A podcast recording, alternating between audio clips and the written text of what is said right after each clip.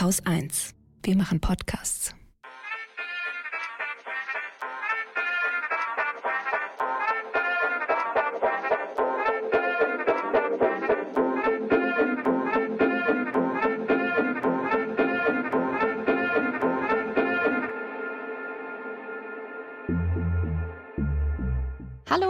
Herzlich willkommen im Lila Podcast. Heute mit mir Lena und an meiner Seite sitzt Susanne. Hallo. Schön, dass ihr wieder eingeschaltet habt. Unser heutiges Thema widmet sich dem riesengroßen Thema Medizin. Und zwar wollen wir in der heutigen Episode einen feministischen Blick auf Medizin und vor allem aber auch auf medizinische Forschung werfen. Und wir haben uns so ein bisschen die Frage gestellt, äh, wo und warum eine geschlechtssensible Medizin eigentlich sinnvoll ist, an welchen Stellen. Und wir versuchen das Ganze heute in der Sendung an so unterschiedlichen Themenaspekten, an unterschiedlichen Krankheiten, Krankheitsverläufen, Medikationen mal so ein bisschen aufzuarbeiten, wo und warum es sinnvoll wäre, da irgendwie einen differenzierten Blick mit Blick auf Geschlechterunterschiede zu werfen. Wir haben schon beim Vorbereiten der Sendung festgestellt, dass wir uns da vor einen Berg gestellt haben, der eigentlich nicht zu erklimmen ist. Und wir werden tatsächlich wahrscheinlich vor allen Dingen so Schlaglichter drauf werfen können, weil das Thema einfach echt riesen, riesen, riesengroß ist. Aber wir haben uns, wie gesagt, so ein paar äh, Punkte mal rausgepickt. Und ein wichtiger Punkt, und da werden wahrscheinlich viele jetzt, ah, endlich sagen, ähm, ist nämlich die Endometriose, weil wir, glaube ich, seit, ich weiß es gar nicht, den Lila Podcast gibt es seit zehn Jahren und mindestens seit fünf Jahren versprechen wir eine Sendung zum Thema Endometriose. Und jetzt endlich sprechen wir mal drüber. Interessanterweise hat sich aber in der Zeit ja auch schon total viel getan. Das Spannende ist nämlich, dass jetzt gerade erst ein Speicheltest entwickelt wurde, um Endometriose zu erkennen. Und für mich war das so voll mind-blowing, ehrlich gesagt, weil Endometriose war halt immer das Problem, dass es nicht erkannt werden konnte, weil man eine Unterleibs-OP dafür haben muss. Also es musste so eine, das heißt zwar mikroinvasive OP, aber letzten Endes hat man am Ende trotzdem vier Löcher im Bauch und ein paar Schläuche raushängen, wenn man der, aus der Narkose aufwacht. Und nur so konnte festgestellt werden, ob man da so dieses Gewebe außerhalb der Gebärmutter hat hat. Vielleicht sollten wir da noch ganz kurz was dazu sagen, was Endometriose überhaupt ist, äh, für alle, die es nicht kennen. Genau, da äh, wollte ich gerade eigentlich auch schon mal kurz einhaken. Genau, Susanne, vielleicht erklären wir noch mal die Symptomatik von Endometriose. Du bist ja selber auch blöderweise betroffen von Endometriose. Ja. Deswegen vielleicht äh, erzähl uns doch irgendwie, wie das bei dir aussah und wie, du hast es jetzt gerade schon angedeutet, der sehr, sehr lange Weg bis hin zur Diagnose war in deinem Fall. Genau, also tatsächlich das Endometrium ist der Uterus ähm, oder die, ich glaube, das Gewebe im Uterus und Endometriose heißt, dass dieses Gewebe außerhalb der Gebärmutter sich ansiedelt und es kann unterschiedliche Schweregrade haben. Es kann sein, dass es ähm, in der Nähe der Gebärmutter sich ansiedelt. Ganz oft ist der Darm betroffen, der Becken Bereich, so dass da ähm, Gewebe festgewachsen ist. Es kann aber auch passieren, dass es sich an der Blase festwächst oder auch bis hoch zur Lunge. Und das große Problem daran ist, ähm, normalerweise würde man sagen, ja, Mai, da ist da irgendwie ein bisschen andere Haut, aber dieses Gewebe ist trotzdem zyklisch. Also, wenn du deine Periode bekommst, baut die sich auch auf, so wie sich in der Gebärmutter ja auch ähm, die Gebärmutterschleimhaut aufbaut. Und wenn sie abblutet, kriegt man halt normalerweise einfach seine Periode. Das ist dann dieses Gewebe in der Gebärmutter, was abgebaut wird. Das Problem ist, wenn dieses Gewebe halt am Darm oder an der, an der Blase oder sonst irgendwo abblutet, dann ist dieses Blut halt im Bauchraum. Und tatsächlich war das bei mir so. Also äh, die Leidensgeschichte jetzt mal kurz äh, zusammengefasst. Also ich habe sehr früh meine Periode bekommen, mit elf Jahren schon. Und das war dann 1900, Oma erzählt vom Krieg, äh, 1989. Und dann so in den 90er Jahren fing das an, also eigentlich schon ein paar Jahre direkt nachdem ich die Periode bekommen habe, dass ich total Probleme hatte. Also immer wahnsinnige Schmerzen und ähm, wirklich ohnmächtig geworden bin, also dass mir schwarz vor Augen wurde oder dass zum Beispiel Darmbewegungen einfach unglaublich wehgetan haben. Und die hat man aber ja ständig. Aber halt in dem Moment, wo das verwachsen ist, tut es einfach einfach wahnsinnig weh. Und ich war dann eigentlich immer jeden Monat eigentlich zwei, drei Tage krank. Und dann habe ich irgendwann so ein Muster erkannt, dass ähm, während, also wenn die Periode gerade erst anfängt, dass ich da halt Schmerzen habe, aber dass dann ein paar Tage, nachdem die Periode angefangen hat, ich so Oberbauchschmerzen bekommen habe. Und das war dann am Ende auch der Grund, dass ich, äh, lass mich überlegen, 2008 war das dann, also war ich dann schon Anfang 30, eine Not-OP hatte. Also ich musste ins Krankenhaus, weil ich so schlimm Oberbauchschmerzen hatte. Ähm, da, ich hatte die Maximaldosis Ibuprofen, die Maximaldosis Paracetamol und Buscopan und was man überhaupt alles nehmen darf.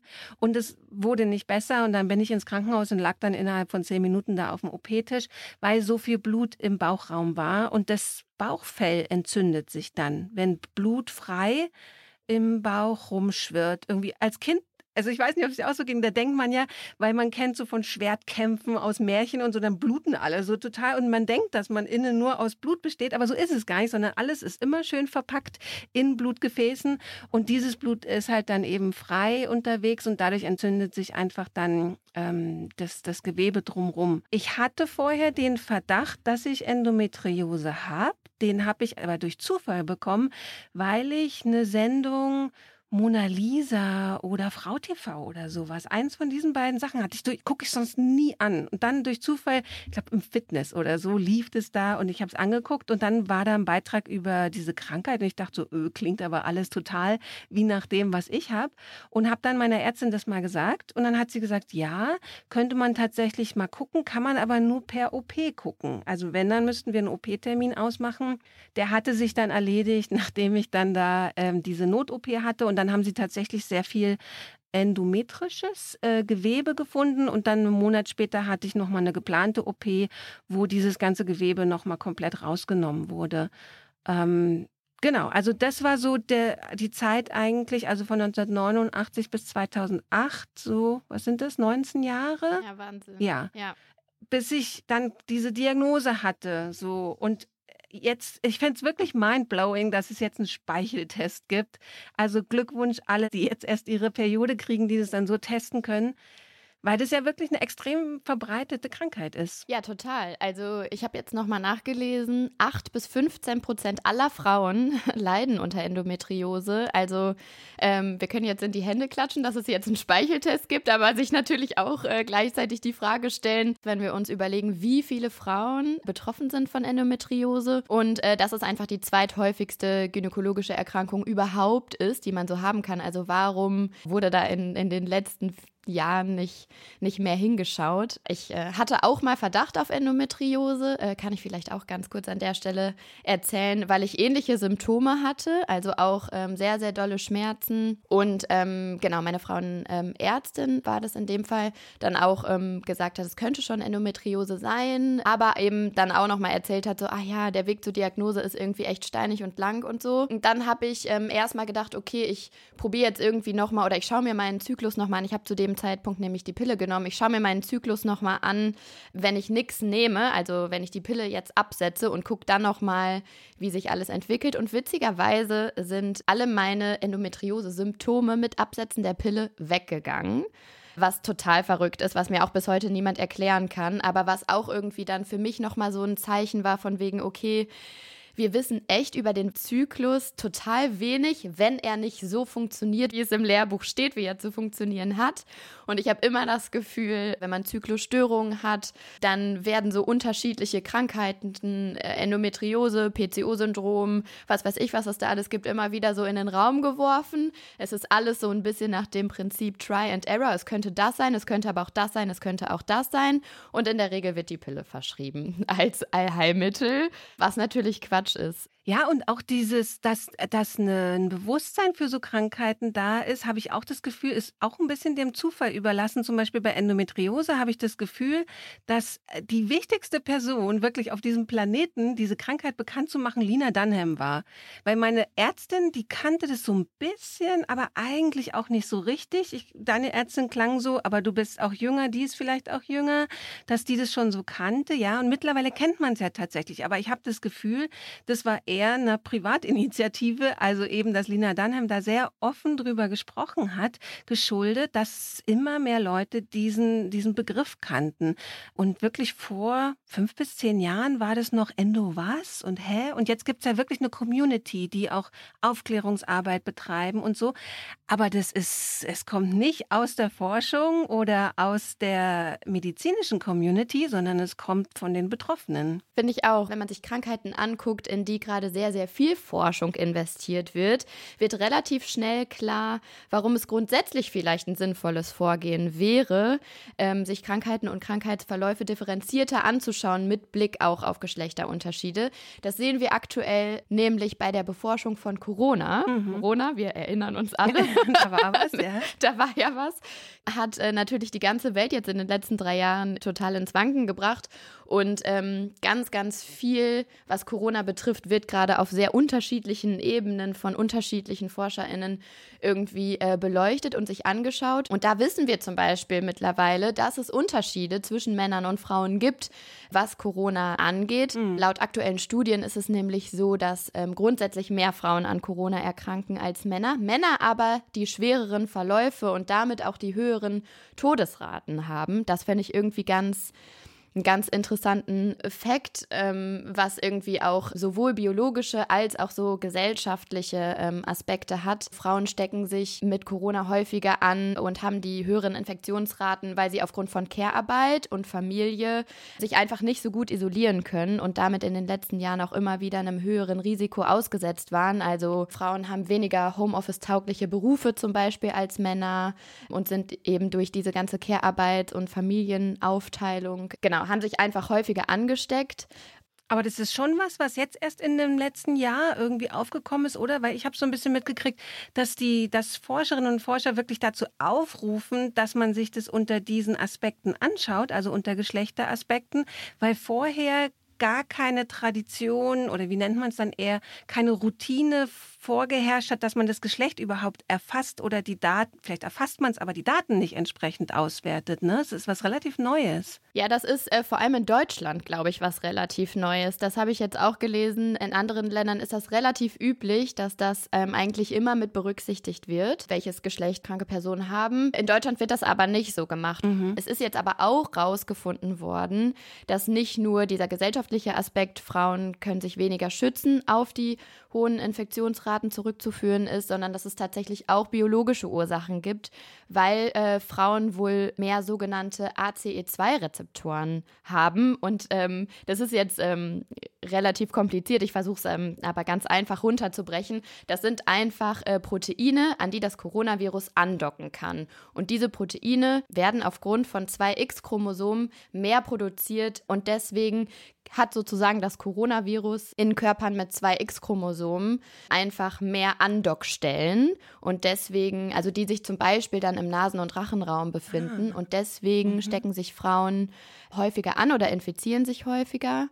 Und warum dann aber trotzdem Männer statistisch gesehen die schwereren Verläufe haben, hat auch biologische Ursachen. Und zwar liegt das an unterschiedlichen Immunsystemen. Also man geht davon aus, dass Frauen grundsätzlich ein stärkeres Immunsystem haben als Männer, was eben auch damit zu tun hat, dass ähm, Frauen diejenigen sind, die Kinder gebären und gerade so im Alter zwischen 20 und 30 läuft das äh, Immunsystem auf absoluten Hochtouren oder es ist zumindest sehr, sehr aktiv. Genau deswegen untersuchen ExpertInnen auch gerade die Frage, ob ähm, man nicht den Impfstoff auch für Corona an Frauen und Männer anpassen sollte, weil ähm, Frauen auch höhere Impfreaktionen aufweisen als Männer, weil das Immunsystem mehr angekurbelt wird, auch bei der Impfung. Und man deswegen vielleicht, oder das ist eine These, die gerade im Raum steht, dass man äh, vielleicht die Impfdosis anpassen könnte für Frauen, weil Frauen eigentlich weniger Dosis brauchen als Männer. Und so eine andere Frage, die auch gerade in Bezug auf Corona irgendwie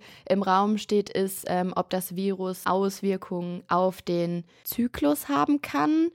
Ähm, da sind sich ähm, ja irgendwie ForscherInnen und GynäkologInnen gerade noch nicht einig, aber ich habe so eine Zahl gelesen, dass 40 Prozent aller erkrankten Frauen von Unregelmäßigkeiten und Blutungsstörungen äh, berichten nach einer Corona-Infektion. Also das ist ja schon irgendwie eine enorme Zahl. Das wird jetzt aber gerade noch erforscht, also da kann ich jetzt noch gar keine dezidierte Aussage so zu treffen zum Zeitpunkt unserer Aufnahme. Aber das sind natürlich alles irgendwie spannende Aspekte und ich will eigentlich gerade auf den Punkt hinaus, wenn wir uns einer Krankheit so widmen, ähm, forschungstheoretisch betrachtet, wie wir das gerade mit der Corona-Krankheit machen, dann sehen wir, es gibt Unterschiede in Krankheitsverläufen, in Symptomatiken, ähm, aber auch in Präventionsmöglichkeiten vielleicht, wo so Geschlechterunterschiede deutlich werden. Also wenn wir das mit allen Krankheiten machen würden, würden wir wahrscheinlich noch auf viel, viel mehr äh, Geschlechterunterschiede kommen.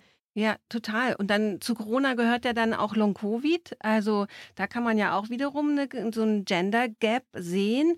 Und da kann man aber auch viel, ganz viele so sexistische oder misogyne Mechanismen beobachten, die schon so ganz alt sind. Also Long-Covid ist ja dann eben diese Langzeitfolgen. Wer, wer Covid hatte, ähm, wird dann nicht mehr richtig gesund. Und ähm, man kann es ein bisschen vergleichen mit der myalgischen Enzephalomyelitis oder Chronic Fatigue Syndrome auch genannt was es schon sehr lang gibt und was eigentlich genau das ist. Also das sind so 70 Prozent der Betroffenen haben nach einer Viruserkrankung bleiben einfach dauerhaft krank und kommen nicht mehr auf die Beine und die Symptome sind ganz ähnlich wie bei Long Covid, also eine dauerhafte Abgeschlagenheit.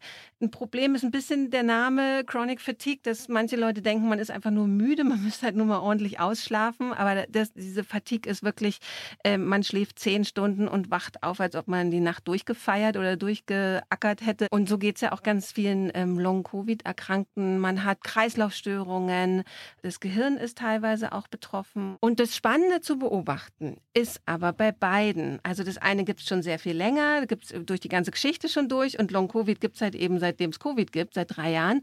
Und es sind bei beiden Autoimmunerkrankungen mehr Frauen als Männer betroffen. Also bei Long-Covid geht man davon aus, dass doppelt so viele Frauen wie Männer erkrankt sind, also ungefähr zwei Drittel. Und bei der myalgischen Enzephalomyelitis oder Chronic Fatigue ähm, geht man von drei Viertel Frauen ähm, von den Betroffenen aus. Und das hat schon dazu geführt, dass die Forschung viel, viel weniger Interesse an diesen Phänomenen hat. Also jetzt bei Long-Covid ist tatsächlich so viel Aufmerksamkeit wie MECFS einfach nie hatte. Also obwohl wirklich, es heißt, dass in Deutschland 300.000 Menschen unter MECFS leiden und es wurde einfach, es gab keine Forschungsgelder dafür und ähm, im Gegenteil, also es gab immer wieder größere Ausbrüche und diese Ausbrüche wurden immer wieder als Hysterie abgetan als Massenhysterien. Also es, man hat jetzt schon mittlerweile auch mal so geschichtlich geguckt, was gab es denn da schon? Und also diese Namensgebung ist auch noch nicht so alt. Also es gibt es anscheinend schon viel, viel, viel länger, aber es gab halt eben keinen Begriff dafür. Aber ähm, es wird so davon ausgegangen, dass im 20. Jahrhundert allein mehr als 60 MECFS-Ausbrüche gab. Und meistens wurde in der Presse dann so darüber berichtet, als sei es so eine eben eine Massenhysterie oder es galt auch mal als Yuppie-Krankheit und immer so ein bisschen, als wollten die Leute halt nicht arbeiten. Ein Fall ist ganz gut dokumentiert, der war so Mitte der 50er Jahre. Der wurde nämlich tatsächlich wissenschaftlich dann auch begleitet, was wahrscheinlich daran lag, dass der Ausbruch in einem Krankenhaus stattfand und vor allen Dingen Krankenschwestern sich da vermutlich angesteckt hatten mit einer Viruserkrankung und dann eben einfach dauerhaft krank blieben. Und da, als es ausgewertet wurde, Mitte der 50er Jahre, wurde schon ganz klar gesagt, okay, es gibt hier organische Ursachen, man kann es alles gut nachvollziehen. Und dann haben sich aber einfach mal 15 Jahre später, so 1970, zwei Psychiater dieses Ding nochmal angeguckt und eine riesen Veröffentlichung dazu gemacht, halt einen großen wissenschaftlichen Essay und haben geschrieben, dass es eine Hysterie sei, gewesen sei und gar keine richtige Krankheit. Und äh, Zitat, die Daten, die diese Hypothese unterstützen, zeigen eine hohe Rate bei Frauen im Vergleich zu Männern.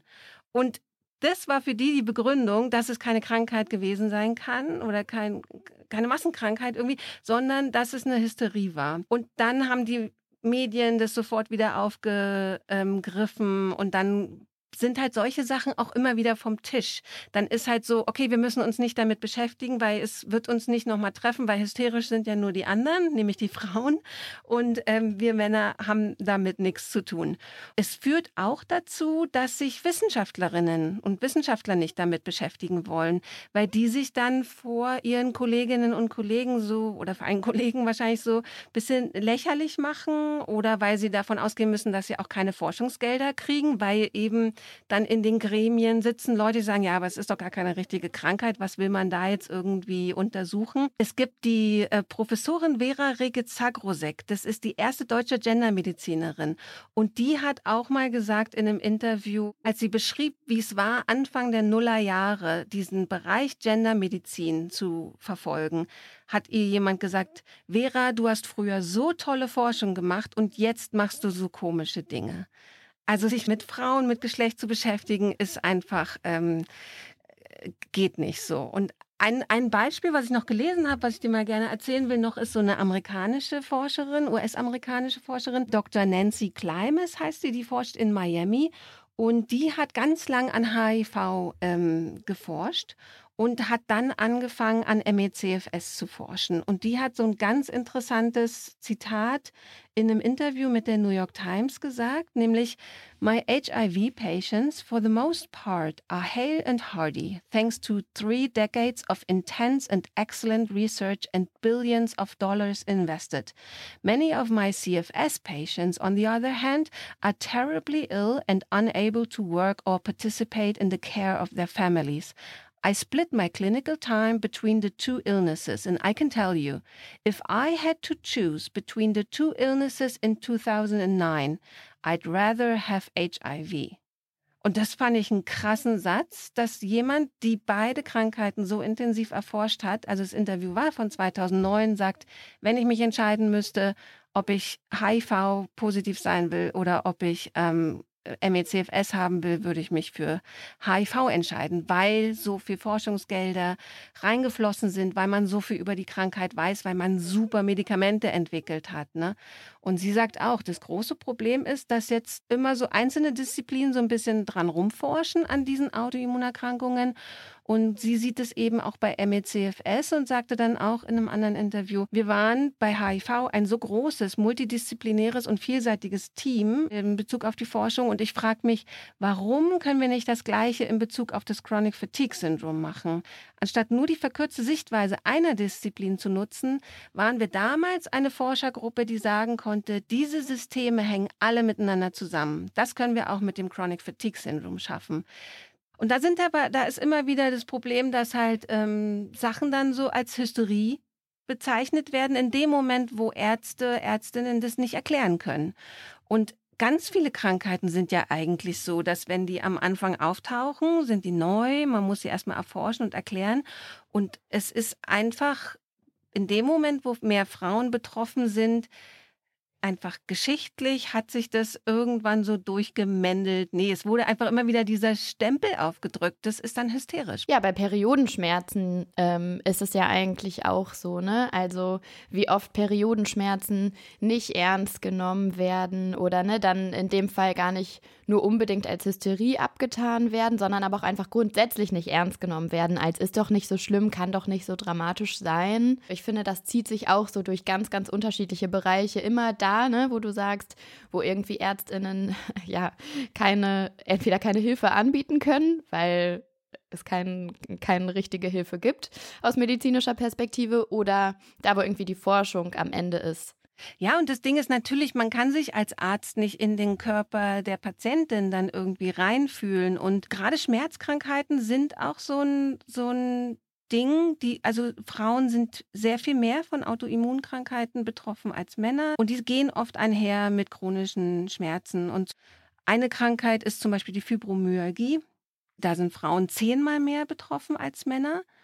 Und ist aber auch immer noch nicht so richtig anerkannt. Es ist eine Krankheit, da sind bestimmte Regionen im Körper, es sind gerade auch die Hände, die Füße, die Gelenke, ähm, die schmerzen einfach dauerhaft. Und mittlerweile gibt es halt auch schon so Kriterienkataloge. Also so, da gibt es ja für alle Krankheiten und sobald du dann einmal so eine Nummer hast, giltst du halt irgendwie als amtlich. Und aber bis dahin ist auch immer ein weiter Weg. Und dann gibt es aber so Krankheiten eben zum Beispiel wie Fibromyalgie, die dann schon anerkannt sind, aber trotzdem bei ganz vielen Ärzten immer noch einfach abgetan werden als nervöses Leiden.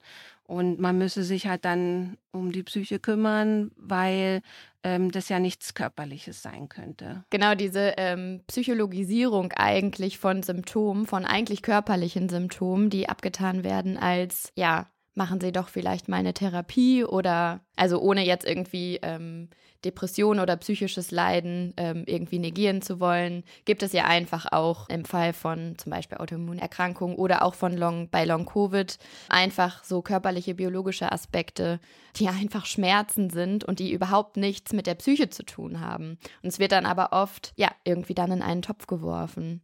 Ne, es kommt dann halt oft auch so, ja, die Laborwerte kommen zurück, es ist alles in Ordnung, wir sehen im Blut nichts, wir sehen im MRT nichts, wir sehen hier nichts, da nichts, EKG, was man alles so machen kann.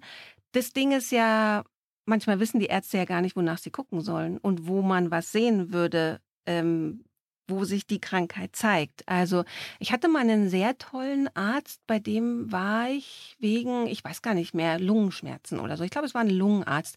Und der meinte dann, hey, alles super, aber man hat auch Kopfschmerzen und kann nicht unbedingt sehen, wo das da wehtut. Also da blinkt kein Lämpchen und trotzdem hat man Kopfschmerzen. Es war so das allererste Mal, dass ich so einen Arzt hatte, der, der nicht so sagt, Sie haben nichts, alles super, ciao, tschüssi, sondern der gesagt hat, das kann trotzdem sein. Ach, gucken Sie auf Symptome und sprechen Sie da nochmal mit Ihrer Allgemeinärztin und so. Aber das ist so selten, weil die oft, also Ärzte sind trainiert, Sie, soll, sie müssen die eine, ähm, untersuchen, eine Diagnose stellen und eine Lösung bieten. Und so lernen die halt, so funktioniert ihr Beruf. Und dann sind halt so Fälle, die du nicht erklären kannst, sind halt super frustrierend für die. Und ehe man sich dann eingesteht, okay, es gibt hier noch was, was ich nicht erklären kann, weil wir sind ja auch eigentlich die Halbgötter in Weiß, liegt es am Patienten oder an der Patientin und dann muss mit der irgendwas kaputt sein, wenn ich jetzt meinen Job so nicht machen kann. Gut wäre halt zu sagen, ich weiß jetzt hier auch nicht weiter, begeben wir uns doch zusammen auf die Suche. Aber das machen halt viele nicht.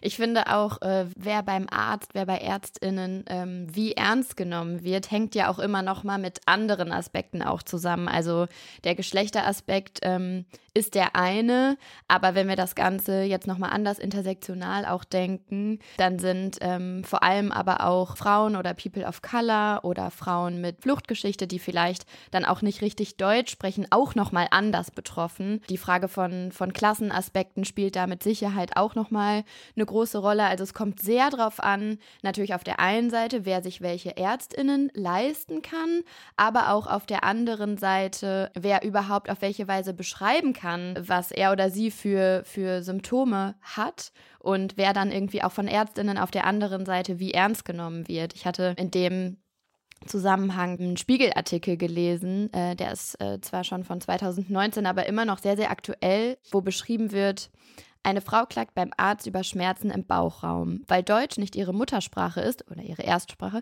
kann sie kaum beschreiben, wo der Schmerz sitzt und wie stark er ist. Fest steht nur, es tut weh.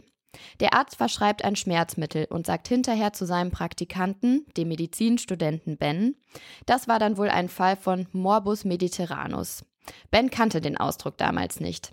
Heute hat er sein Medizinstudium abgeschlossen und weiß, es handelt sich nicht um eine Diagnose, sondern um einen medizinisch klingenden Ausdruck für ein Vorurteil. Morbus ist lateinisch für Krankheit, Mediterranus bedeutet eigentlich binnenländisch, soll sich hier aber auf den Mittelmeerraum beziehen.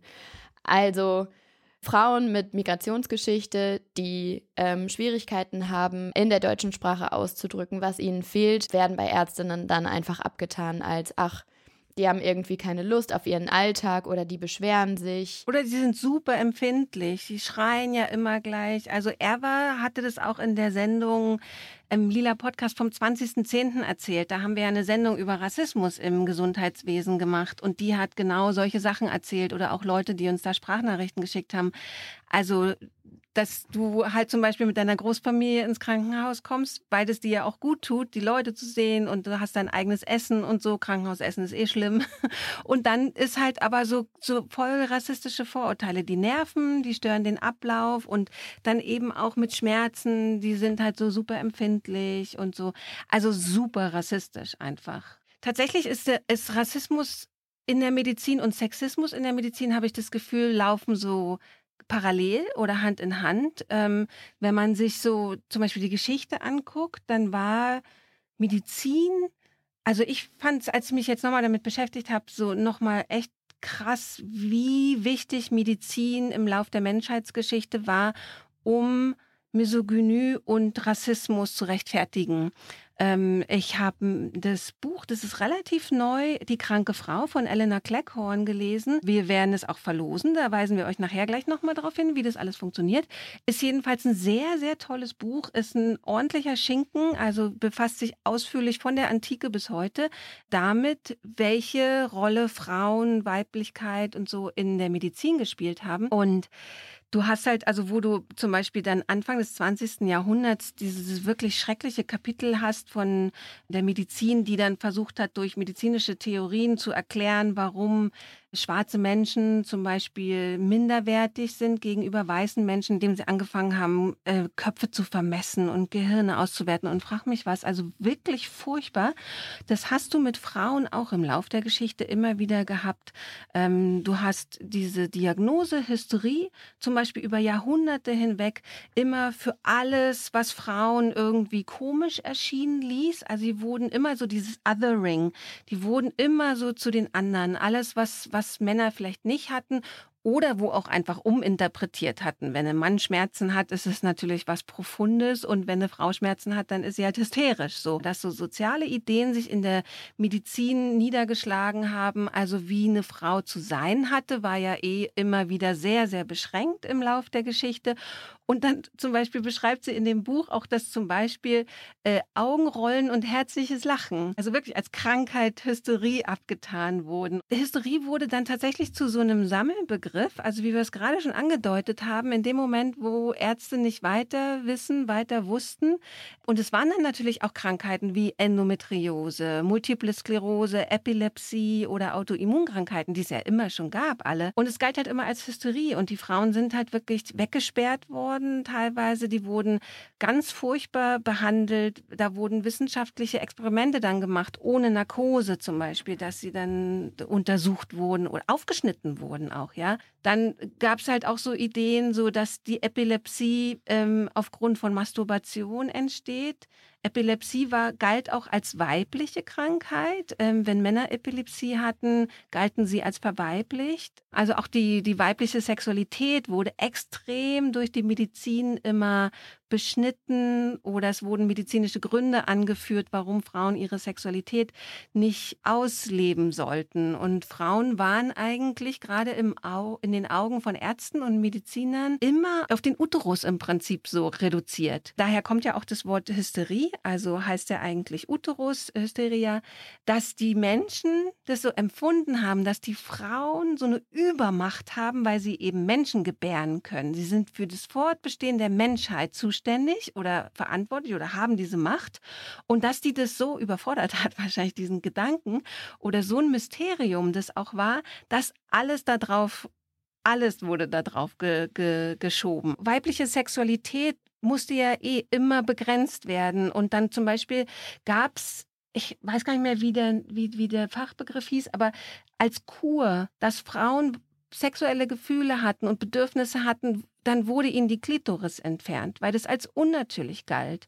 Und halt wirklich so Genitalverstümmelung galt als medizinisch anerkannter Eingriff, ja.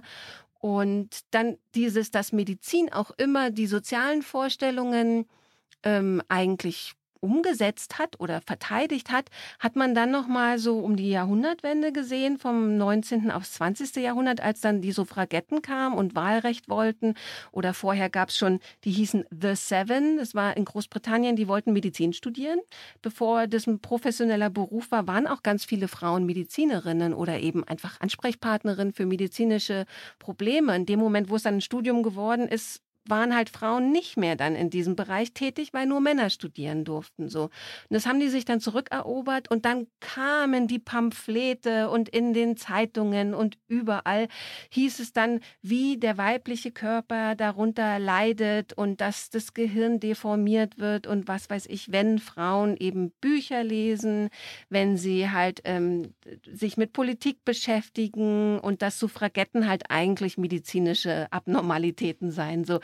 Also wirklich dieses Buch, ich kann es sehr empfehlen. Man liest die ganze Zeit nur und denkt, what the fuck? Man ist schockiert und gleichzeitig ist es auch absurd, aber es ist, es wird einem so viel klar nochmal, wie Medizin historisch funktioniert hat und welche Funktion es hatte für Gesellschaften, fürs Patriarchat. Ein äh, Thema, was du da gerade auch schon angerissen hast, ist ja so dieses ganze Thema weibliche Sexualität, was ja irgendwie da jetzt auch so mit reinspielt. Du hast das gerade so an verschiedenen Punkten ja auch deutlich gemacht, aber irgendwie ja auch nochmal so ein eigenes Thema für sich ist. Ähm, ich finde es auch immer wieder absurd und erstaunlich, wenn ich mir überlege, wann wir überhaupt die erste umfassende Untersuchung der Klitoris hatten. Die ist von 1998 äh, von Helen O'Connell. Also wenn man sich mal so überlegt, was wir alles vorher als Gesellschaft beforscht haben und rausgefunden haben. Also wir waren auf dem Mond vorher. Genau, wir waren vorher auf dem Mond. Wir haben ähm, 46 Jahre vor Beforschung der Klitoris haben wir ähm, die erste erfolgreiche Klonung, sagt man das? Ja. Den ersten erfolgreichen Klon durchgeführt.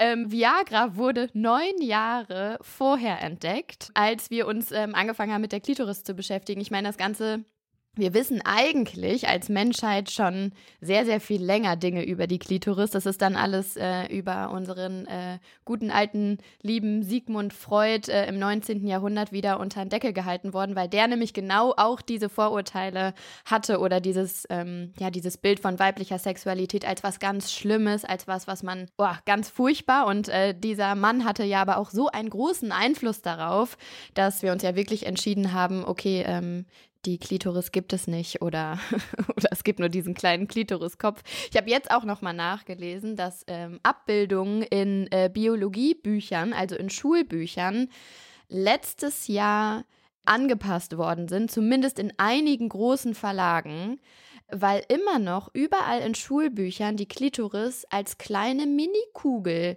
dargestellt wird, als erbsengroße kleine Kugel, obwohl wir doch mittlerweile wissen, dass das der Klitoriskopf ist und nicht die Klitoris als Ganze. ähm, und das auch immer noch in Schulbüchern von ähm, Schamlippen ähm, gesprochen oder geschrieben wird, anstatt ähm, von Vulvalippen und so weiter. Und es gibt jetzt gerade so angestoßen durch eine feministische Initiative aus Frankreich, ist es, glaube ich, mh, mm, gibt es jetzt gerade mal so die ersten Anläufe, um ähm, die Klitoris in Schulbüchern als das darzustellen, ähm, was sie ist oder wie sie aussieht. Ähm, und dass es sich dabei eben um ein relativ großes Organ handelt.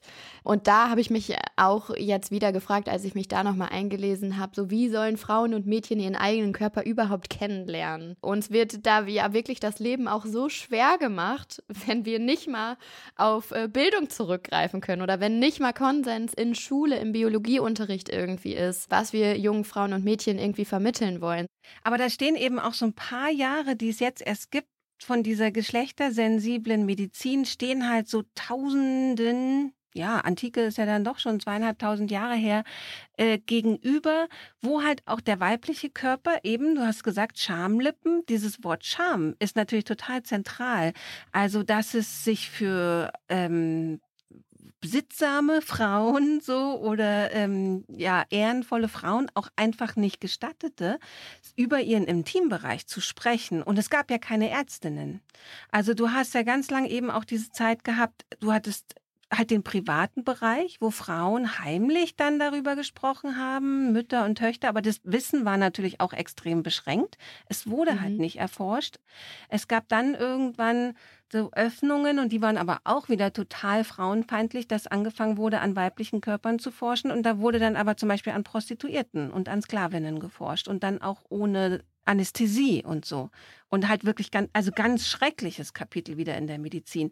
Aber es war halt ein Tabu, die weiblichen Körper ja, überhaupt verstehen zu wollen, anzugucken. Dann wurde das Spekulum erfunden. Zum Beispiel ist auch noch so eine tolle Geschichte. Ja, jede Frau kennt ja ein Spekulum und das niemand mag's. Es ist halt dieser Entenschnabel, der wird eingeführt, damit man eben, weil, weil die Vagina ist halt ein weicher Schlauch im Prinzip, aber da ist ja kein Hohlraum, wo man jetzt wie in ein Rohr reingucken kann. Aber aus der Vagina wird halt dann ein Rohr gemacht durch das Spekulum und dann kann man halt reingucken. Und dann war das erste Mal, war möglich halt wirklich in die Frau reinzugucken und zu sehen, hat die da Zysten oder irgendwas, ja, oder auch die Gebärmutter zu untersuchen.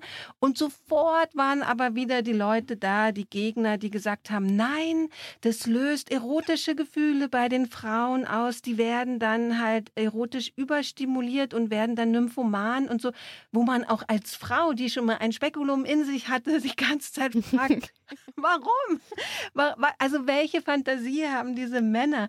Also wirklich die ganze Zeit hat man das Gefühl, da gingen irgendwelche sexuellen Fantasien mit den Männern durch und sie mussten dann aber die Frauen halt was verbieten, damit sie damit klarkommen. So. Und deswegen war zum Beispiel das Spekulum ganz lang total ähm, verschrien. Und ich glaube, deswegen haben wir jetzt auch immer noch diese Wörter wie Schamlippen. Nicht nur, dass es halt vielleicht etwas öffentlich Schamhaftes ist, sondern dass du als Frau oder Mädchen natürlich auch lernst, dass du dich irgendwie dafür schämen müsstest. Ja, total. Wo wir bei dem ganzen Thema Sexualität gerade sind, möchte ich aber unbedingt auch noch über ein Thema sprechen, und zwar über Verhütung. Finde ich nämlich, ist auch ein Thema äh, von medizinischer ähm, Versorgung, wo Sexismus oder ähm, ja, Geschlechterunterschiede einfach wieder so deutlich zum Tragen kommen. Es gibt seit den 60er Jahren ja die Pille. Und die hat einfach, seit sie, seit sie auf dem Markt ist, so dolle Nebenwirkungen für so, so viele Frauen und wird aber trotzdem einfach in einer unheimlichen Vielzahl verschrieben. Also ich habe so ein bisschen das Gefühl, in den letzten Jahren geht dieser Trend so ein bisschen auch wieder zurück, dass Frauen und junge Mädchen sich auch eher gegen die Pille entscheiden. Aber ich weiß noch, als ich 14 war, und das ist ja auch noch gar nicht so lange her, und meinen ersten Frauenarztbesuch hatte, ähm, habe ich einfach obligatorisch quasi die Pille verschrieben bekommen. Und so ging es allen meinen Freundinnen, unabhängig davon, ob wir äh, welche sexuelle Orientierung wir hatten, ob wir lesbisch waren oder nicht, ob wir einen Freund hatten oder nicht. Und es gab auch wenig Aufklärung darüber, welche anderen Verhütungsmethoden es irgendwie sonst noch gibt. Das ist irgendwie so das eine, was ich irgendwie total ähm, erschreckend finde. Und das andere aber auch, dass es irgendwie immer noch kein Äquivalent zur Pille gibt, die der Mann einnehmen kann oder mit der der Mann quasi verantwortlich gemacht wird, auch für Verhütung. Es gab 2011 eine Studie der WHO zur Testung einer Pille für den Mann. Das war nicht so eine Pille, die man jeden Tag ähm, einnehmen musste, sondern war eine Verhütungsspritze. Und die wurde aber nach wenigen Wochen wegen zu doller Nebenwirkungen abgebrochen. Und diese Nebenwirkungen bedeuteten, dass 10 Prozent der Teilnehmer ähm, der Teilnehmer, das brauche ich nicht gendern, der männlichen Teilnehmer Stimmungsschwankungen hatten, Libidoverlust und Niedergeschlagenheit bis hin zu Depressivität. Das sind natürlich alles keine schönen Dinge. Aber alle unsere Hörerinnen sagen jetzt wahrscheinlich so, äh, kenne ich.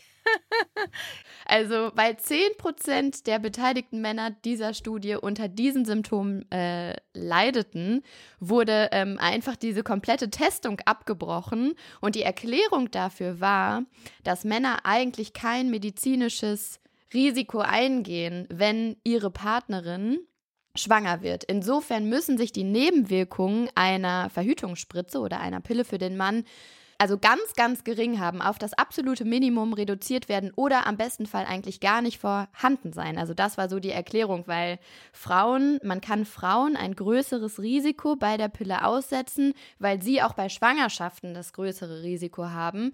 Männer müssten aber eigentlich mit null Nebenwirkungen auskommen, weil sie ja auch nicht diejenigen sind, die dann dieses Kind im Bauch haben. Krass, also man kann es schon nachvollziehen, dieses Argument, aber ein, ein Schritt weiter gedacht ist es halt so, okay, Frauen sind am Arsch, weil Schwangerschaft eh für Frauen so belastend und auch teilweise wirklich gefährlich sind, also kriegen sie gleich noch eine rein. Genau, ja. Also okay. das fand ich irgendwie auch, das nochmal so schwarz auf weiß zu lesen. Ähm, fand ich jetzt auch irgendwie krass. Ich habe ja eingangs schon erzählt, dass ich sehr, sehr dolle Nebenwirkungen von der Pille hatte, die niemand auf die Pille zurück ähm, geführt hat. Also ich hatte einfach zehn Jahre Schmerzen beim Sex, naja. Ja, Schade für mich. eigentlich, um da ein bisschen Schwung reinzukriegen, müsste man tatsächlich diese Zulassungen zurückziehen und ähm, sagen, nee, die sind einfach nicht mehr akzeptabel, die ganzen Nebenwirkungen. Ihr müsst nochmal neu anfangen. Und dann müsste sich die Forschung nämlich auch richtig konkret einfach mal mit Hormonhaushalt, mit Zyklus, mit was verursacht was, was beeinflusst was. Also da ist ja so viel noch in so einer Blackbox, ähm, weil ja auch ganz viele Forschungsreihen zum Beispiel nicht mit Frauen gemacht werden, genau wegen dieser Hormonschwankungen, weil dann diese Studienreihen zu kompliziert sind, weil halt zu viele Faktoren drin vorkommen, die sind dann teurer. In meiner ganz persönlichen Blackbox, ähm, was dieses Thema angeht, ähm, ist eine Krankheit, die ich äh, vor einer Woche neu kennengelernt habe. Ähm, und zwar ist das die hypothalamische Amenorrhoe. Ähm, das ist eine Hormonstörung, bei der der weibliche Zyklus eben so gestört ist oder dauerhaft so gestört ist, dass die Periode ausbleibt. Ähm, ich habe darüber mit einer Betroffenen sprechen können, und zwar mit Nora. Sie ist äh, Psychologiestudentin aus Bielefeld und sie leidet seit 15 Jahren an hypothalamischer Amenorrhoe. Grund für die Krankheit ist ganz, ganz häufig physischer und psychischer Stress, was ganz oft infolge von signifikantem Gewichtsverlust ähm, passiert. So eben auch bei, bei dem Fall von Nora. Ähm, ich habe mit ihr über ihre Leidensgeschichte sprechen können und als erstes habe ich Nora gefragt, wann sie gemerkt hat, dass ihre Periode ausbleibt und wie sie dann darauf reagiert hat.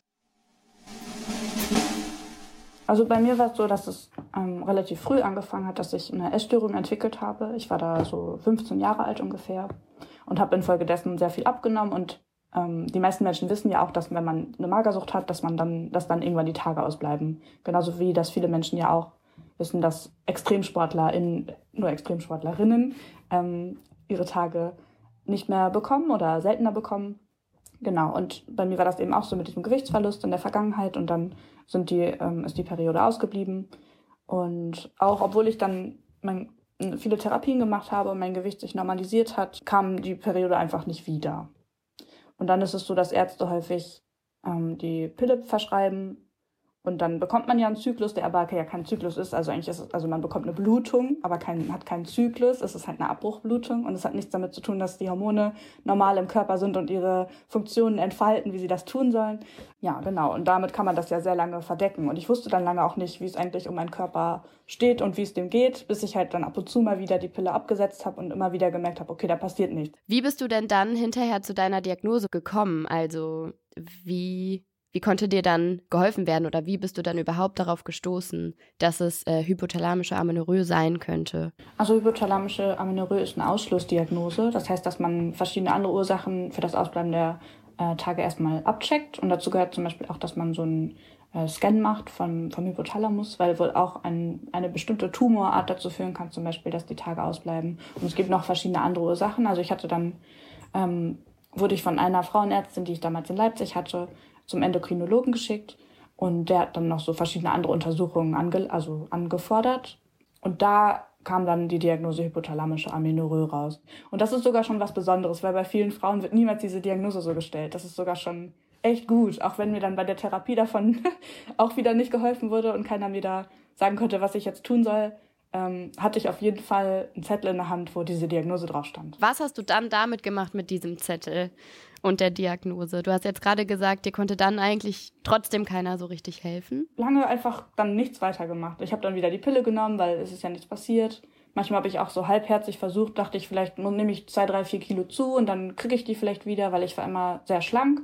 Nicht untergewichtig, aber dennoch schlank. Ja, genau. Ich habe dann einfach die Pille genommen und nichts weiter gemacht an der Stelle. Okay. Was bedeutet das denn für den Körper, wenn der Zyklus gestört ist oder wenn die Periode ausbleibt? Was, was war so dein Leidensdruck, den du da vielleicht auch verspürt hast oder der vielleicht auch von dieser Störung dann ausging? Dadurch, dass ich halt was ich ja erst später dann eingesehen habe, immer noch zu viel Sport gemacht habe und zu wenig gegessen habe, ähm, hatte ich halt auch, dass ich sehr viel gefroren habe, dass meine Haare nicht, also sehr langsam gewachsen sind und sehr brüchig waren, auch meine Fingernägel dass ich häufig, sehr, sehr häufig äh, pinkeln musste, auch nachts oft aufgewacht bin, weil ich eben auf Toilette musste, dass ich mich oft nicht konzentrieren konnte, weil ich über Essen nachgedacht habe oder wann ich wieder Sport mache, dass ich morgens oft sehr früh aufgewacht bin und extremes Stressgefühl hatte in meinem Körper.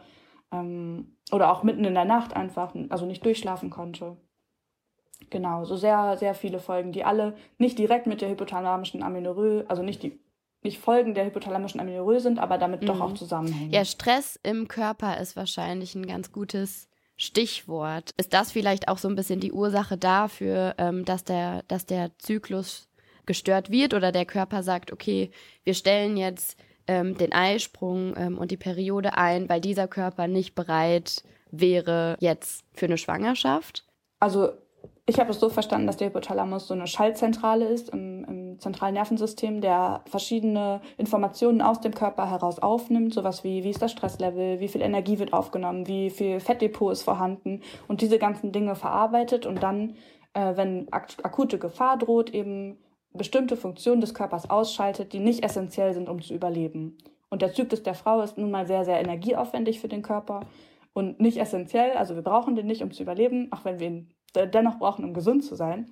Ähm, genau, ist das sowas, wo der Körper das dann ausschaltet und ja auch so eine Vorsichtsmaßnahme, wenn dann nämlich eine Schwangerschaft kommen würde, wenn man schon geschwä geschwächt ist, weil man sehr viel Stress hat, dann wäre das ja eben fatal.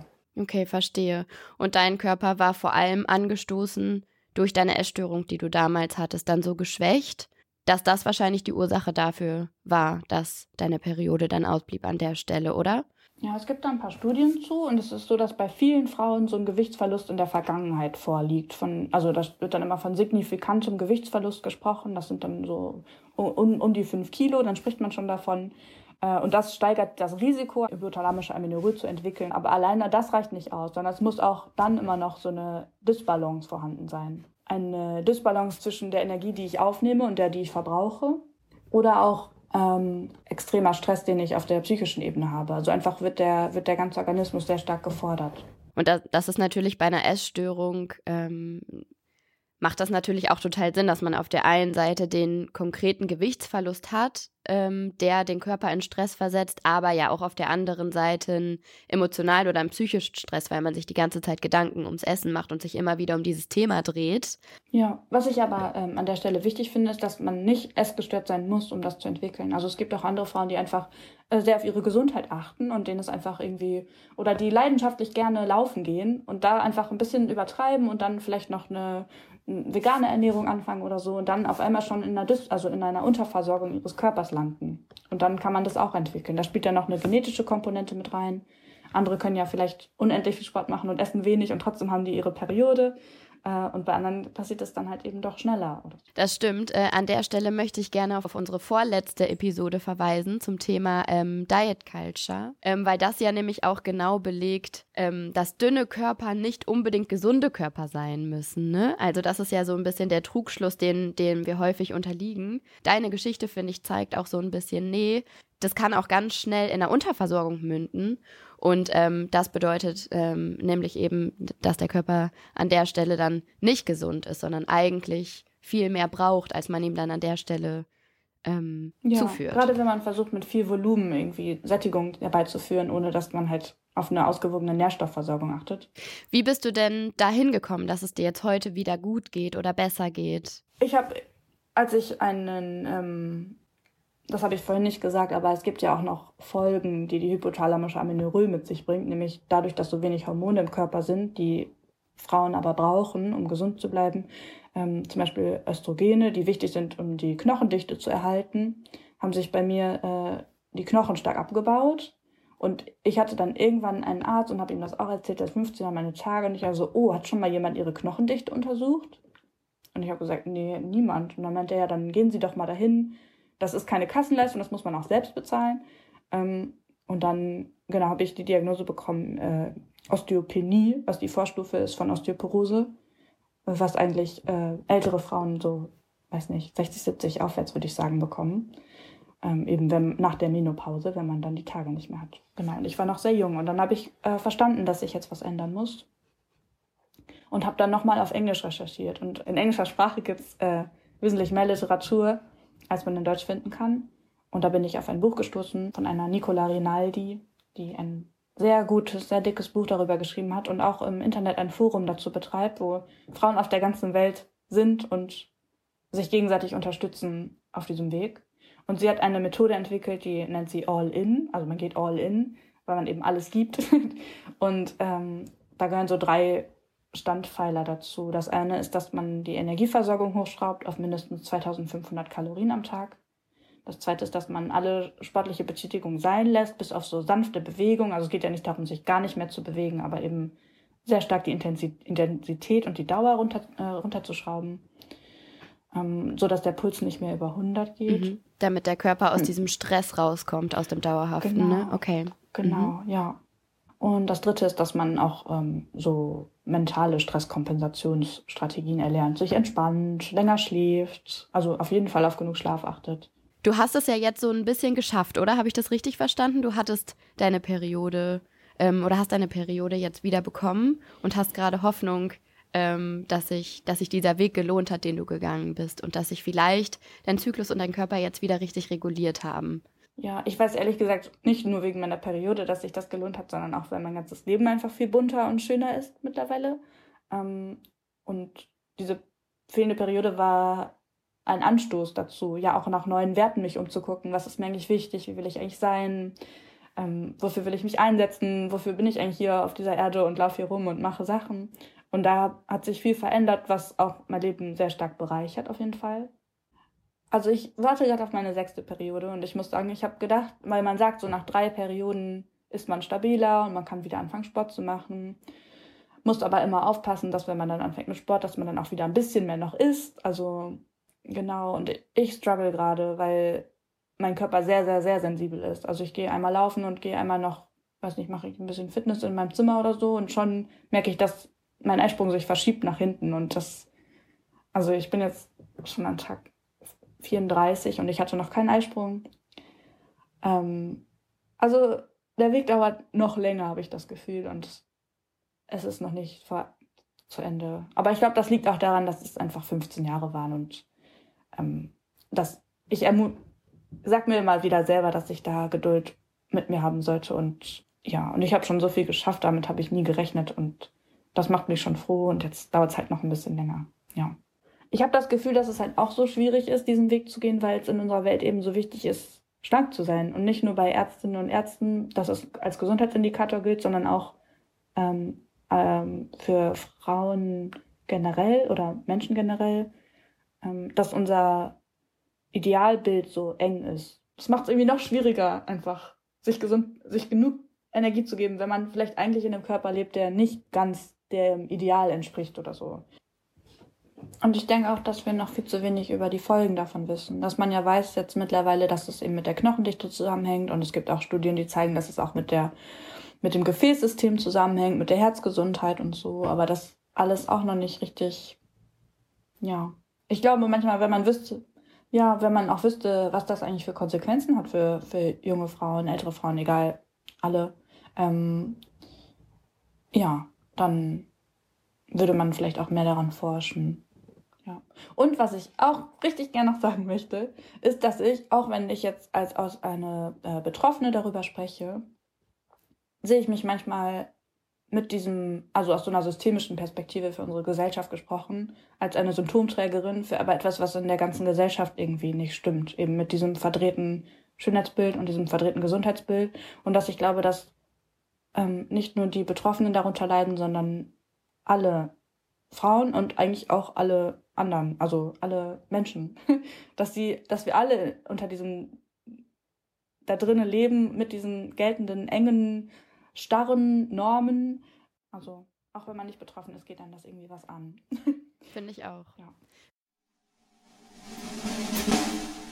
Ja, das äh, Thema Diet Culture, also ich muss auch nach dem Gespräch mit Nora wieder sagen, ähm, dass mir das nochmal vor Augen geführt hat. Wir hatten die Sendung ja ähm, am 26.01. zu genau diesem Thema, aber ich finde, es passt auch wieder in diese Sendung total rein, wie gefährlich Schönheitsideale sind und wie fatal falsch der Gedanke ist, wenn wir immer und grundsätzlich davon ausgehen, dass dünne Körper ähm, mit einem gesunden Lebensstil einhergehen und automatisch gut immer für den Körper sind. Also gerade die Krankheit hypothalamische Amenorrhoe zeigt, dass das eben nicht so ist. Und ich finde es wirklich so absurd, es hat mich so wütend gemacht auch, wie jetzt auch ihr Umfeld, äh, nicht nur ihr privates, aber auch ähm, irgendwie so ihr ärztliches Umfeld darauf reagiert. Ja, und wie sie so alleingelassen wird. Also das ist auch echt total deprimierend und es ist aber auch was, was glaube ich ganz, ganz viele Frauen können, kennen, die so Autoimmunkrankheiten haben, die noch nicht besonders lang erforscht sind, dass man so alleingelassen wird. Also es ist auch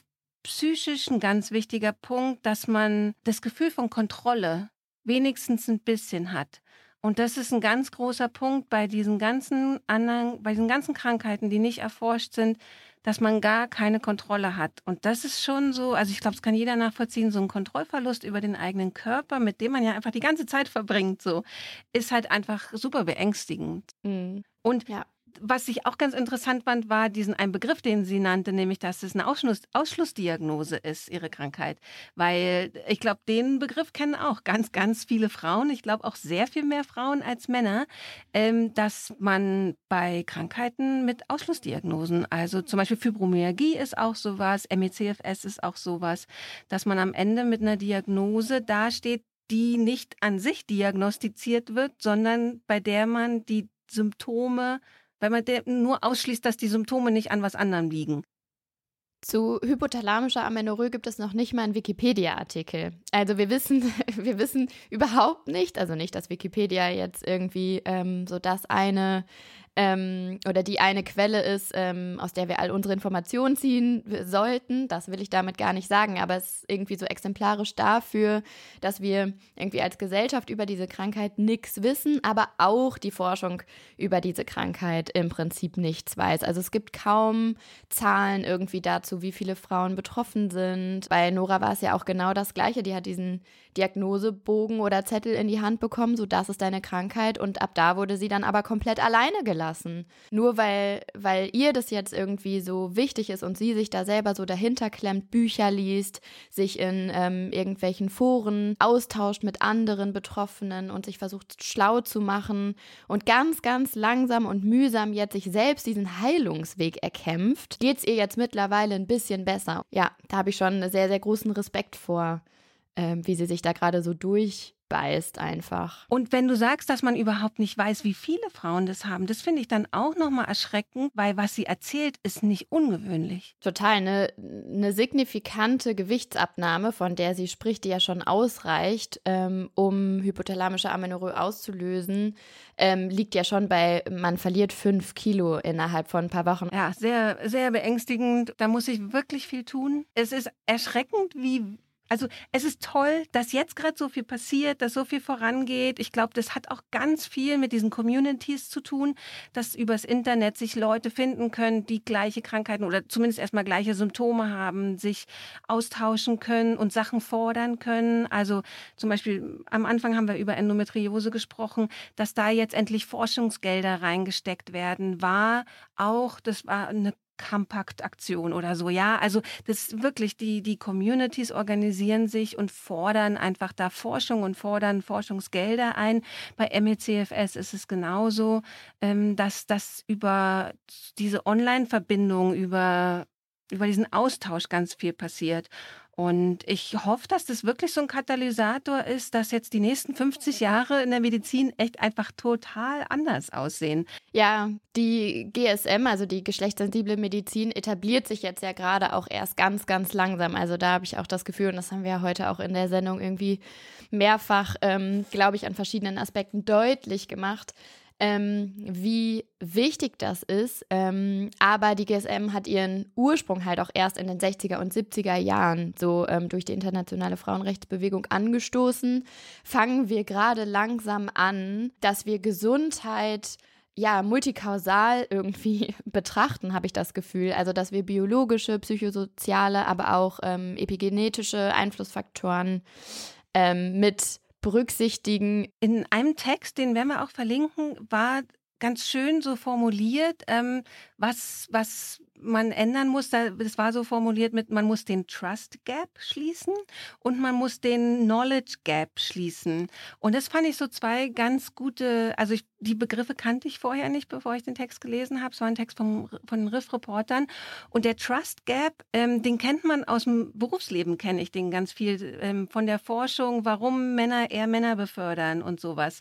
Weil Menschen ähnlichen Menschen mehr vertrauen. Schmerzen sind so ein ganz gutes Beispiel, dass Frauen nicht vertraut wird, dass was sie über Schmerzen sagen auch wirklich so ist. Es gibt dann diese sozialen Klischees, Frauen sind härter im Nehmen. Die sind natürlich auch so ein bisschen begründet in Frauen machen Geburten durch. Gleichzeitig ist es aber natürlich was, was die Menschen auch dann internalisieren. Ärzte müssen Frauen vertrauen, wenn die sagen, das sind Schmerzen, die sind jetzt einfach nicht mehr auszuhalten. So und das fand ich interessant, dass es dieses Wort Trust Gap gibt.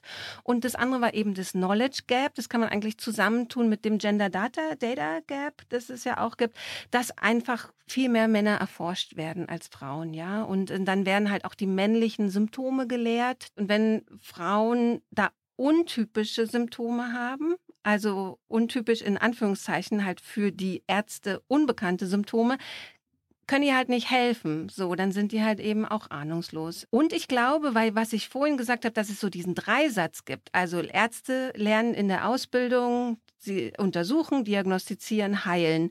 Und wenn die lernen würden, dass dazu auch noch gehört, so eine Frusttoleranz zu entwickeln und eine, eine, ein Bewusstsein dafür, dass man nicht alles weiß. Also, dass man auch mal sagen kann, ich weiß jetzt hier auch nicht weiter ich, wir machen, wir gehen jetzt da gemeinsam durch. So, ich lese mich ein bis zum nächsten Mal, ja. Also so dieses, so dieses Knowledge Gap, da sehe ich schon auch, dass man irgendwie im Medizinstudium auch noch viel mehr so soziale Komponenten schult, dass sie, dass Ärzte sich nicht als so allmächtig empfinden, was sie ja oft tun.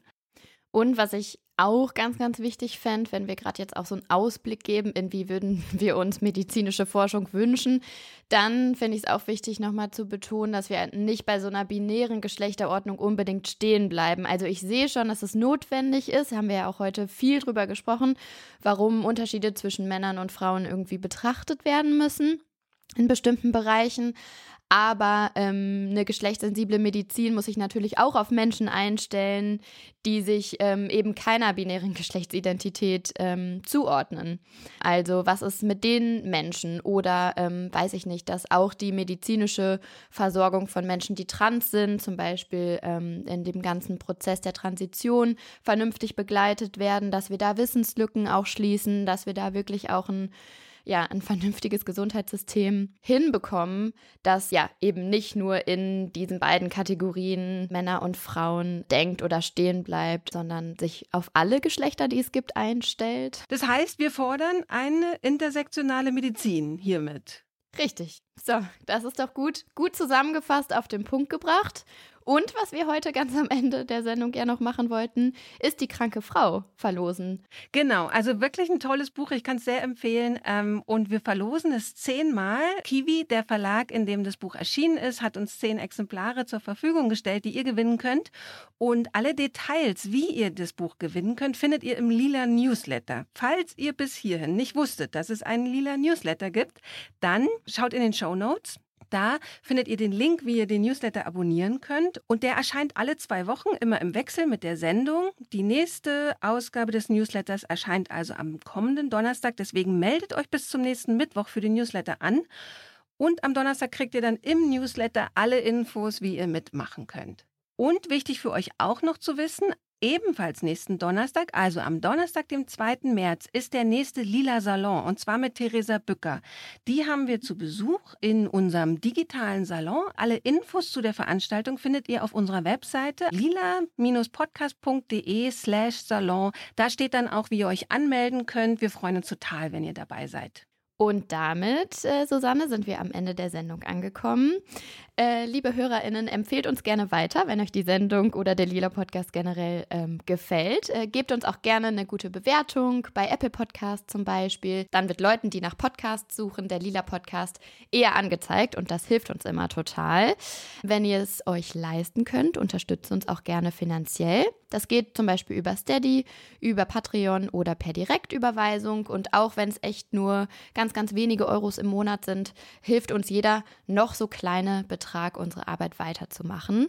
Äh, alle Möglichkeiten und Infos dazu findet ihr auf lila-podcast.de slash unterstützen. Und wenn ihr vom Lila Podcast trotz all diesen vielen Dingen immer noch nicht genug bekommen könnt, dann abonniert uns auch bei Twitter oder Instagram. Das war's für dieses Mal mit äh, Susanne Klingner und Lena Sindermann am Mikrofon. Wir freuen uns, wenn ihr auch in zwei Wochen wieder dabei seid und zuhört. Der Lila Podcast ist eine Produktion von Haus 1.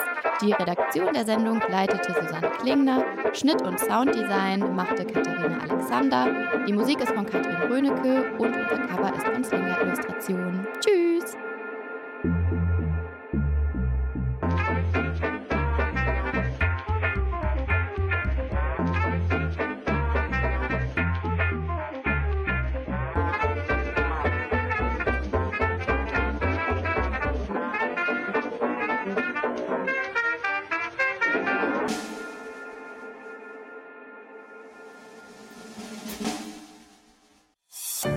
Eine Produktion von Haus 1.